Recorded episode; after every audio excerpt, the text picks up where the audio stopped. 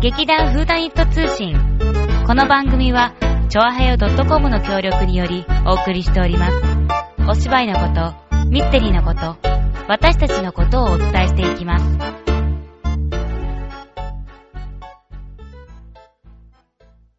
じゃんがじゃんがじゃんがじゃんがじゃーん。じゃじゃじゃん。はい。フーダニット通信始まったよー。私、立花沙織と、さつまいもです。どうしたのさおちゃん今日そんな。えー別にそういうわけじゃないんだけど、なんか面白いかな と思ったけど、意外と面白くなかったね。 テンション低くって感じだね。 と今日はね、えーはいはいタンポポのお酒、あ、やっとあの、キャス、キャスティング。あれキャスティングキャスティング、合って配る役大丈夫。うん。決まりました。わー、パチパチパチパチパわーいチ。まあでもそのキャスティングを今ここで発表したところでだね。うん。多分誰にもどうにもわからないから。そうだねまあ当日来てからのお楽しみちゃんちゃんってことにしようか。早っ。主役はタカだよ。うん、 あの、ババ、ババ、ババ、ババタカさんウ。ミうん。です。主役ってなんだっけダグだ。ダグスポルティング。大丈夫。ちょっと、ダグラス。ダグラススポルティング。うん。合ってるそう。で、その弟のトム、トムスポルディングでいいのかなうわ、だっせー名前え、わ、あの、沙織ちゃんがやりまーす。みんな楽しみにしててね。セリフ覚えられませ ん。こらこら。まあ、多分今回のはちょっとあの、朗読劇だから、ちょっといつもとはスタイルが違うんだけど、そうだねで。もセリフをもう覚えなきゃいけないからね。頑な張んっかてね。今日覚えなきゃいけないってことになったね。 判明した危険である。大丈夫だ。うん。頑張るんだ。全然芋が言っても説得力もないね。 どうしたらいいんだろう。夏子とかが言ってくれたら、あ、やんなきゃって気分になるのに、なんで芋だとどうし、どうしたんだろうっじゃてあ、思っ夏ちゃ子うんだだとろう。思って聞いて。頑張 れ。あれどううっとうしうっとうしいとか言われた。芋以外の何者でもなかったよ。変わり映えもしなかったね。うんまあそんなわもけうで。ちょっとやってよあ、あごめんごめん。あ、もういいや。うん。で、えー、っと、タンポポの酒が、うん。えー今練習をしております。んうあ、ん新人も出ます。うんうん。ズーです。うんうんうんうんうん。解散の先輩らしいです。うん、楽しみにしててね。楽しみにしててね。うん。まあそうそう。というわけで、タンポポのお酒の素敵なところを紹介しようというコーナーを作ろうっていうことにした。お、いっちゃん、それ。いっちゃん、そう、いっちゃ んでしょ意味わかんないよ。ちょっとね。というわけで、うんえっ、と、まあ、その、タンポポのお酒の中に入っている素敵な言葉を紹介しようと思いまーす。わーい。なんかね、そう、やっぱり言葉がとっても綺麗なのが多いし。ほうほうほうそうです、そうです。印象的なものも多いから。うん、なんか、いいと思ったところを、うんちょり、ちょりっと、 ちょり、ちチョリッスょっと、ちょっと間違えましたけうど、んまあ、ざらっと、なんつうの、うんざらっと紹介、もうしなんか ひどいな。ざらっともひどいけど、まあ、あじゃあなさらっとの方がいいんさじゃらないっと紹介したい。さらっ濁点がなくんかなもっうちたょっだと けさ。大事に紹介しようよ。うん、大切に。大切に、うん大切になんか変だな。まあ、皆様にご紹介していきたいと思いまはーい。す。はい。えーと、じゃあ、最初の今日は、うんどこにする、えーっとね、初めの方だね。えっと、これは、えっと、主人公のダグのはい。セリフ。セリフ。 うん。まあ、あの、タンポポのお酒がいっぱい出てくるシーンなんです。あ、タンポポのお酒がいっぱい出てくるシーンじゃないね。間違えた。まあ、えっと、タンポポのお酒を作る シあーン作るシーン、作るシーン。そう、冒頭のやつなんですけど、そのセリフ、これセリフは何これ、どっちか言うのそうだよあね。なんか、あなんの、ダグっぽく言うのダグっぽくやってみてよ。うん。ちょい、ちょい、ちょい劇じゃなくて、なんだ、寸劇みたいなち感ょい劇ってね。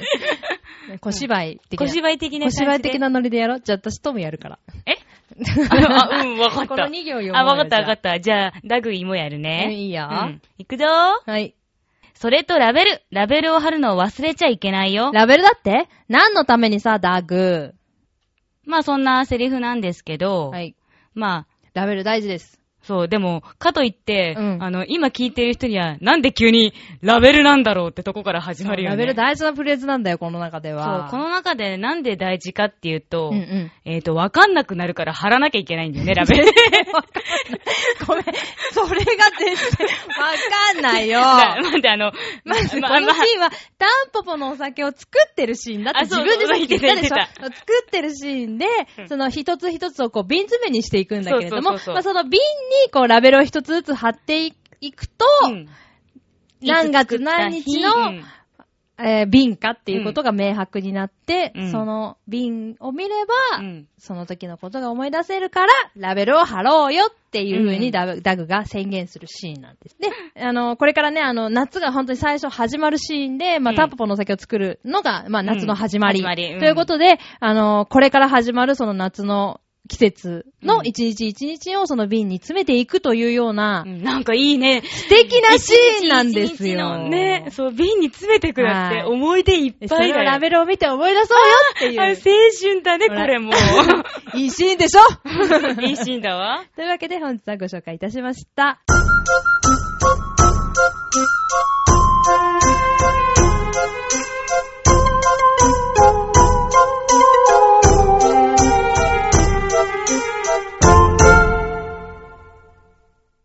わがまま座長のミステリー、今日は何の日えーえー今日、7月18日は、キングコングの原作者、エドガー・ウォーレスが生まれた日です。パチパチパチパチパチって言ったってね。あー、まああれなんですが。あのー、キングコングって皆さん知ってますかねえっと、アニメにもなったから知ってる人もいるかと思うんですが、えー、あの、でかい、あの、猿のようなやつですね。ゴホゴホみたいなやつね。で、あのーなんていうの一番有名なのは、あの、片手にこう、美女の案をガチッって持って、で、エンパイアステートビルにドシンとこうね、やるところ、あのシーンがすごい有名なんですけど、で、その人、エドガー・ウォーレスさんっていう人がその原作者なんですね。で、イギリスの作家さんなんですけど、キングコングはもちろんアメリカの映画です。まあ、日本でもね、1962年に、キングコング対ゴジラなんて映画が作られたりしましてね。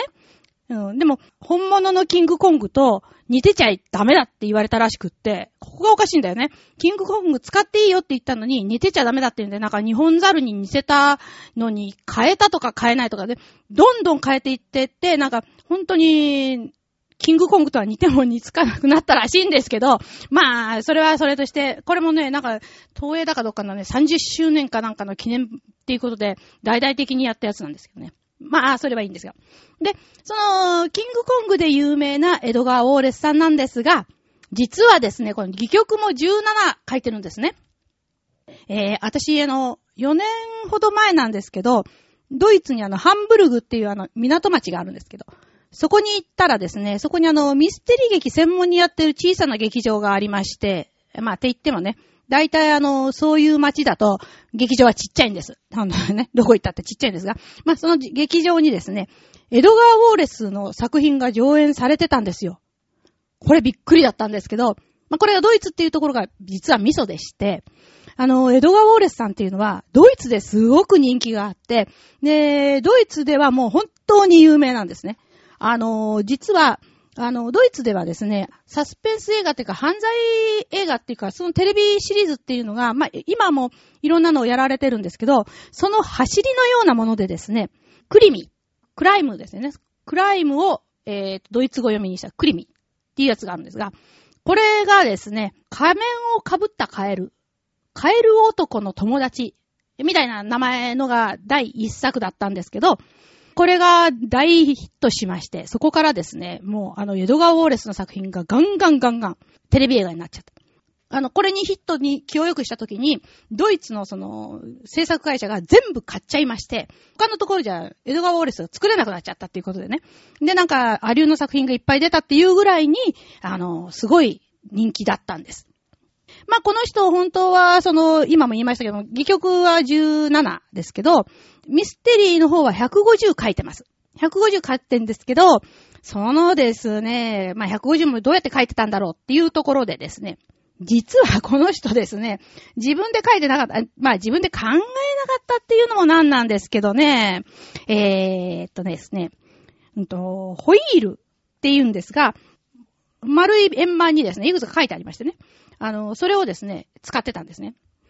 彼の弁によりますと、ストーリーの進行で行き詰まったり、状況を変えて空気を入れ替えたいという時に、アトランダムにホイールを回して、適当なところで止めると。で、表示板のところに書いてある指示に従って、えー、その後、展開すると。で、窓に出てくるのはですね、不意の来訪者とか、愛の告白とかという言葉が出てくる。で、それを神の命令だと思って、プロットに入れてしまうっていうんですが、あのーこれ、どうなのと思いますけれども、実はあのー現物がですね、この人のじゃなくって、R. スタンレー・ガードナーさんって、ガードナーさんっていうのはですね、ペリー・メイスンっていう、あのー弁護士さんのシリーズ書いた人です。この人ももうえー100以上いっぱい書いてるんですが、その人が使ってた本物っていうのがですね、テキサス大学のマーダーミステリーギャラリーって、まあ、えーなんていうか、推理小説展示室みたいなところにあるんですよ。で、それちょっと見てみますとですね、茶色いあの丸い厚紙に、こう、放射線状にね、16個にこう、線が引いてありまして、そこのところにですね、ゴシップとか、恐喝とか、スパイとか、新聞記者とかこう書かれてるわけ。それをこう、どうやって使うのかっていうのが、こう、縁に書いてありまして、えー、このホイールはですね、敵対するマイナーキャラクターのホイールってことで、うーんと、そのヒーローに、が困らせるために何を出そうかというときに、こう、くるくるくるーっと回してですね。ちょ、真ん中にこう穴が開いてるんで、ここ、ここになんだろう、爪楊枝だか、うーんと、ね、マッチ棒だかを刺して使ったんだと思うんですよすごい手作り感溢れるやつですね。こういうのを使ってたっていうね。まあでもそれでうまく書ける分だったらね、それでいいのかとは思いますけれども。っていうことで、 えー、本当にこの人はですね、あの、キングコングで有名になった人なんですけれども、実は、えーっと、ほんの、正義の4人っていう、えー、シリーズも書いてまして、これがですね、あの、犯人宛てなんですよ。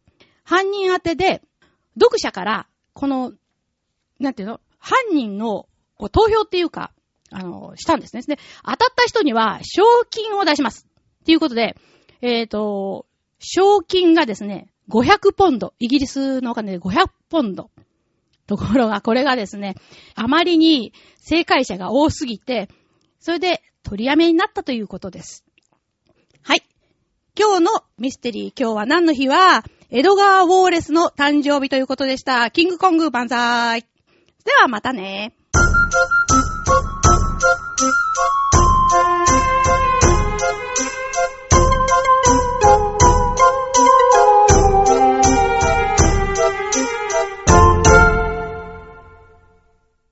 いい言葉だったね。半分くらい削られちゃうん だって。ガーンショッキングだね。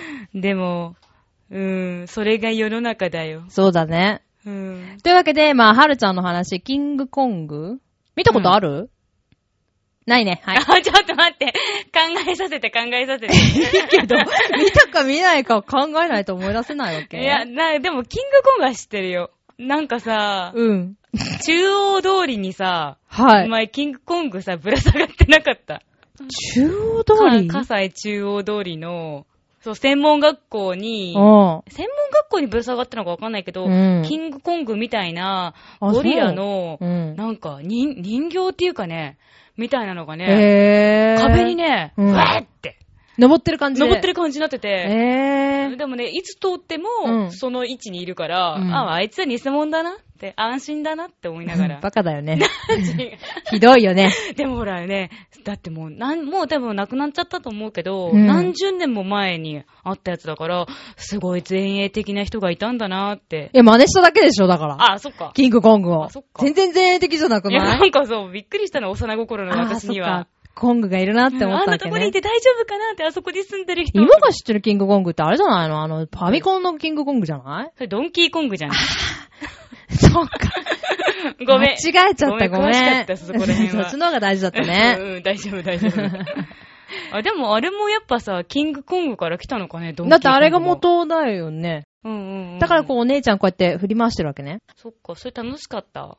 え何の話キンキングコングあ、。その映画がってことね。まあ、ほら、うん。ね、まだほら、SF のさ、あの、特殊撮影の技術とかがさ、うん。そんなにない時代うんうんの、うんまあ、お話だから、うんまあ、今見ると、うんまあ、意外と滑稽だよね。あーはーはーはーは今見ると、なんかちょっと B 級映画みたい な。いや、まあ、B 級って言ったら失礼なのかもしれーないけど、うんまでもその時代は最先あ、端最先端技術を使っだってたと思うし、あの、最後にあの、エンパイアステートビルだっけ登ってんのはうね、んうんあそこにやっぱ、キングコングが登って、うんわーってやるのは、うんやっぱなんかすごいなーってあー思うよね。そうだうね。ん。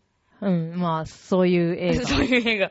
うん、だうん。よ。もうこう。でも、ああやってできてるとは知らなかったね。そうだね。 あんななんか適当な感じに作ってるとは私はさすがに思わなかった よ。うんすごい、こうしたいっていうのがあって、なんか、美女が、うん。あれなんだっけな、これ、チョロキキだからなんか、正しいかどうか知らんけど、うんなんか美女が、うん。なんでっかい猿にさらわれたらすごい素敵だなぁ、みたいな、男的妄想から始まったみたいな話聞いたことあるんだけど。さらわれた。なんかちょっとエロ、エロいじゃん。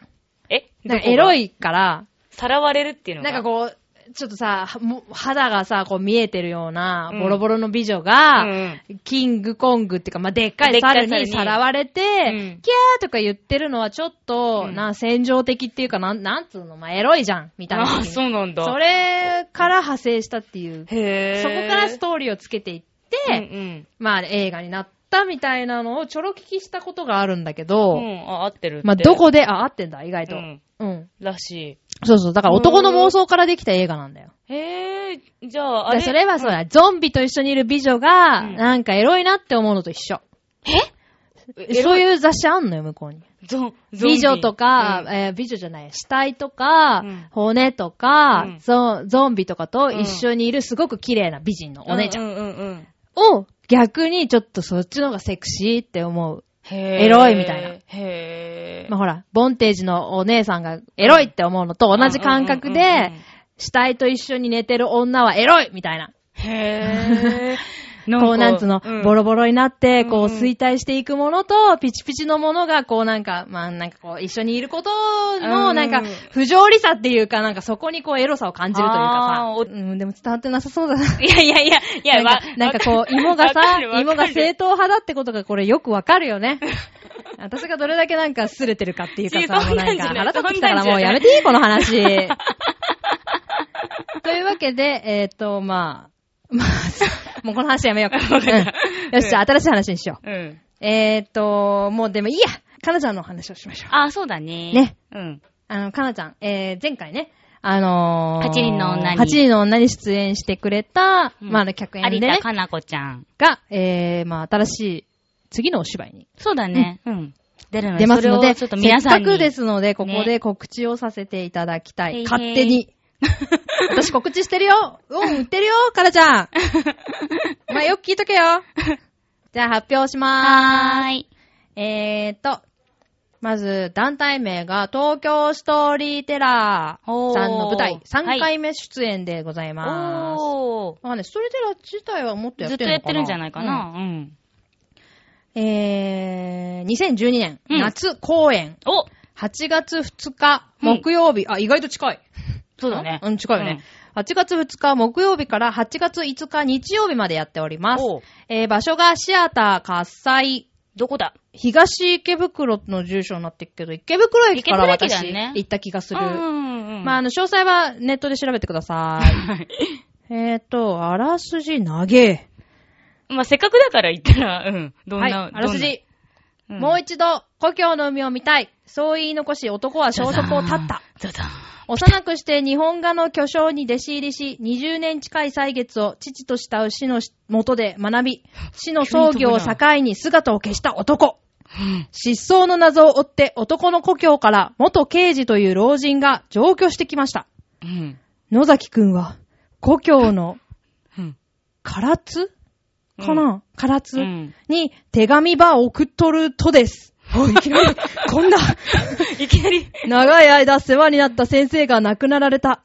悲しいが、これを機に自分はここを出て独り立ちするつもりだ。身の回りのことが少し落ち着いたら、一度唐津にも顔を出 した、出したい中帝長い。バッテンそれっきり故郷に戻ることもなく消息ばたったっとです。なんかご存知のことは長で すかです。男はなぜまだまだま、だそして、どうして消息を絶ったのか。うん。歳月があやなす手がかりの糸を手繰り、老人がたどり着いた真実は、はい。天描という絵画の一手法に受け継がれた悲しくも美しい師弟の絆だったザザーンって感じ。海の音もしてんのごめん、全然ちょっと、あらすじ読め、よくわかんない。まあ、いまあ、多分全部読んでくれたんだろうけでど。もちょっとさ、ミステリーっぽい感じだね。というわけで、この中に、えー、有田かなこちゃん出ております。えー、公演スケジュール、8月2日木曜日1時からと、うん。 19時10分から。うん。この10分って何なんだろうね。まあ、い っか。8月3日金曜日、同じ時間です。8月4日土曜日、12時半と、えー5時。うん。えー8月5日も同じく12時半と5時という形になっております。チケット料金前売り3500円、当日3800円。うんお、学割が効くらしいよ。えあ、でも高校生までだって。というわけで、えー、皆様、あのー、あ、それ、題名は書いてあ題名るってさ、もしかしてそれが長いまさか題名だったりして、そんなまこさとなかい。題名がない。あ、ない。あ、でもほら、かなちゃんだから題名言わ入れ忘れたらごめーんとか。あ、ないね。あ、ちょっと入れ忘れちゃったみたいだうんね。 なるほど。なるほどう。ん。なる ほど。別にさ、題名伝えてほしいよね。なんかね、あの、場所とさ、うん劇団名はわかるけど、なんかやっぱ題名気になるよね。ありました。あったこれ最後のひ一文字、ひと一文句があれだったのかも。天秤の絆という公演名です。あー。えー東京ストーリーテラー天秤の絆。これえっとですね、これ、この間私たちも使いました、えーコリッチの方に詳細が載っているようなので、おー。えー皆さんはもしよろしければ、えーコリッチというサイトからですねへい、あの、東京ストーリーテラーさんの、えー詳細をうん。見ていただければと思います。わーい。じゃあ私たちも見に行きましょうか。ね、行こうね。はうんい。それでは、また。